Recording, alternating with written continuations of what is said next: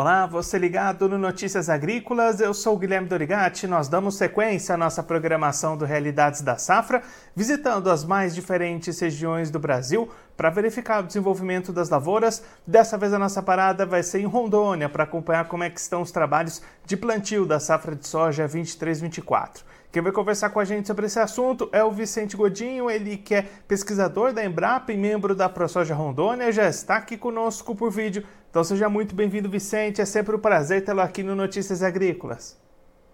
Bom dia, bom dia para todos. Né? É um prazer estar com vocês aí também, discutindo um pouquinho sobre o, nosso calendário de plantio aqui e a soja do nosso estado. Vicente, o plantio já está acontecendo aí no estado. Conta para gente como é que estão os avanços desses trabalhos até aqui. Na realidade, o plantio aqui no estado, a turma do algodão, né, que fica concentrada basicamente aqui no Cone Sul do estado, divisa com Mato Grosso, que é Vilhena, a turma do algodão já acabou o plantio. Eles começaram a plantar dia, é, dia 10 de setembro. Então, eles aí já têm soja já com, com pelo menos dois, três trifólios. Né? É, já o restante está plantando aqui na região do Cone Sul, está plantando, é uma região que está chovendo relativamente bem, praticamente toda a região de produção do município de Vilhena está se, tá se, plantando bem, porque está chovendo. Agora, parte do nosso município, as outras partes do estado, a chuva é um pouco regular. A gente tem uma chuva mais regular no norte do estado, na região do Abunã, na ponta do Abunã, onde o plantio também está bem acelerado, e o resto do estado, assim, conforme a distribuição de chuva, o pessoal vai plantando. Tem região que o do, do, estado, que é a região central do estado, tendendo aquela região de Costa Marques, que é a 429, não, praticamente não começou o plantio, poucas regiões já começaram o plantio por falta de chuva, e as demais regiões, à medida que está chovendo, o pessoal está plantando. O custo está elevado, o produtor não está querendo arriscar muito. E aí, Vicente, se a gente pensar em termos de área cultivada, o que, que vocês estão esperando para esse ano aí no estado? É, na realidade, o ano passado nós tivemos mais de 590 mil hectares de área plantada. Né? Só que parte dessa área plantada, ela foi plantada em soja de segunda safra. Quase 10% disso aí foi plantado em soja de segunda safra.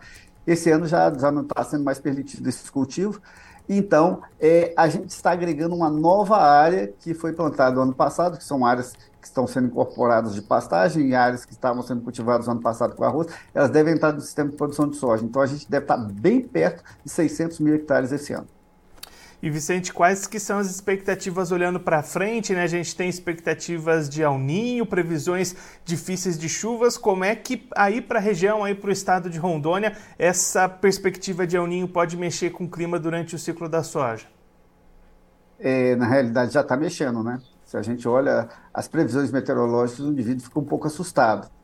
Mas nas regiões, eu tive agora essa, esse fim de semana na região norte do estado, região de Porto Velho, lá choveu bastante né? É, praticamente a gente teve chuva em grande parte do estado. Agora a gente teme o que vai acontecer mais para frente. Né? A gente tem umidade basicamente para plantar em grande parte do estado e umidade para iniciar o desenvolvimento. Mas é, nós precisamos de mais chuva para dar continuidade nisso aí. São regiões que a temperatura é muito alta, né? E se faltar chuva, né, por um período prolongado mais de seis, sete dias, aí começa a complicar. Porque grande parte das nossas áreas são áreas que estão sendo incorporadas recentemente dentro do sistema de produção. Então, é a área que você tem pouca palhada, a área que você tem pouco capim, né? Então, assim, a gente sente muito essa, essa temperatura né, excessiva, tanto no momento do plantio quanto no início do desenvolvimento da cultura. E aí, Vicente, você já comentou agora há pouco a questão dos custos, né? Custos elevados para essa safra. Como é que está essa relação, as contas do produtor, o preço da soja, os custos? Vai dar para ter uma margem positiva esse ano? É, na realidade, o produtor na nossa região ele trabalha com a relação de produção soja e milho. Né? A soja só dificilmente está conseguindo fechar a conta. Então, ele trabalha com milho, né? a gente tem mais de 50% da nossa área com soja, tem milho em cima. E a outra parte disso aí, a gente tem algodão, outra parte a gente tem capim. O capim, no nosso forte, no nosso estado ainda sobre a soja, é, é uma grande fonte de renda, né? sistema integrado de lavoura pecuária, que tira soja e bota capim e boi em cima. Isso aí é bastante significativo mas é, os custos, se cobrir custo esse ano, vai ser uma coisa muito difícil, principalmente com essa volta de novo, recuo de preço de novo hoje. Ele já está com um comprometimento financeiro do passo preço praticado pelo milho, grande parte desse milho aqui no nosso estado está ainda dentro dos barracões, né, dentro do silo bolsa, dentro de, de, de silos, né, pela dificuldade de comercialização. Né? O Rio Madeira baixou muito, a gente não está conseguindo escoar esse milho que está aqui dentro. Então a gente vai ter uma safra empurrando a outra. Né? Isso aí está dificultando. O produtor está bastante apreensivo. Esse ano vai ser um ano muito complicado quando a gente coloca esse lado, essa balança financeira em cima dentro do nosso sistema de produção. Então, um ano que começa com incerteza tanto para o lado da lavoura da produção quanto para esse lado do mercado e da comercialização, né, Vicente? É, é, a gente pode falar o seguinte: nós somos um estado bastante privilegiado quanto à distribuição de chuvas. Né? São Pedro é, ele é um grande parceiro do produtor de Rondônia. Né? A gente acredita que ele vai continuar sendo esse ano também. Só que né, a gente tem esse comprometimento aí eh, financeiro que, que realmente está preocupando a gente. Né? Ele acredita que a chuva pode atrasar um pouco, mas ela vai vir. Mas se a chuva atrasar muito, compromete a safra de milho. Nós temos eh, já produtores da região norte do estado, né? Eh, tem uma região norte do estado que chove muito, mas tem uma região norte tendendo é, é, é, a noroeste do estado, que a distribuição de chuva já é menor do estado. Então, esse pessoal já está preocupado, que eles estão com medo de não conseguir plantar, não conseguir plantar soja dentro do calendário até 20 de dezembro, e muito menos ainda conseguir colocar o milho em cima. E dificilmente sem o milho vai conseguir cobrir o custo de produção.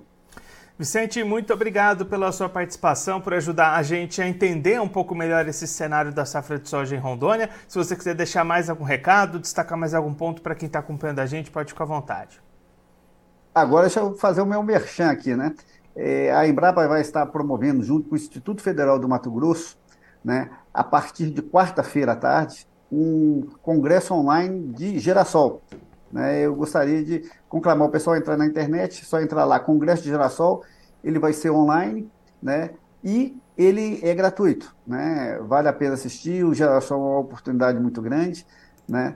é uma cultura que, que ela se expressa mais no centro, centro-oeste, mas vale a pena entender um pouquinho o que está acontecendo com o girassol, que vai se falar do mercado de óleo, vai se falar de plantas de sucessão, né, cultura de sucessão, é, é uma coisa importante. É, eu gostaria de, aproveitando esse espaço, para exatamente estar tá fazendo esse merchan nosso da Embrapa e do Instituto Federal do Mato Grosso, em, em função desse congresso que a gente vai estar tá fazendo a partir de quarta-feira.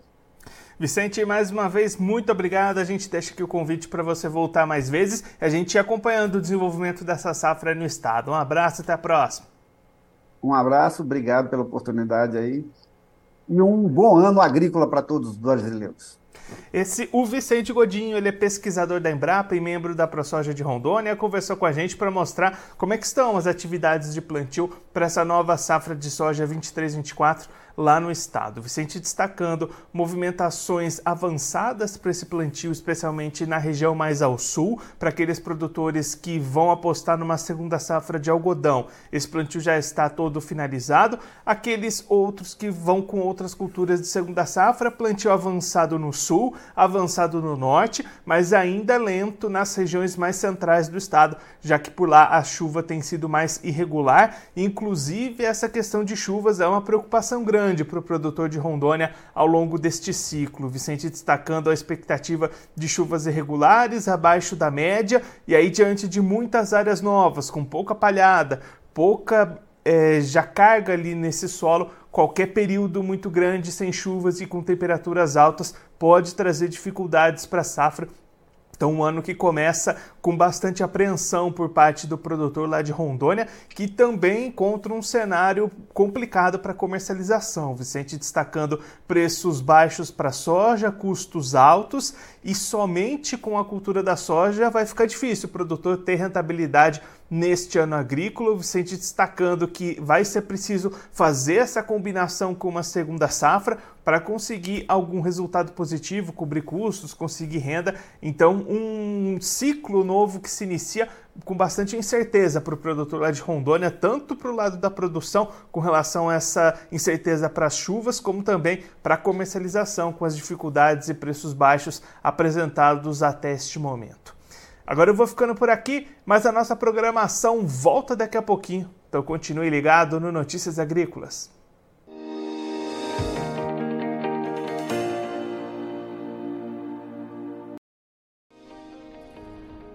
Inscreva em nossas mídias sociais no Facebook Notícias Agrícolas, no Instagram arroba Notícias Agrícolas e no nosso Twitter arroba Notiagre. E para não perder nenhum vídeo, não se esqueça de nos acompanhar no YouTube e na Twitch Notícias Agrícolas Oficial.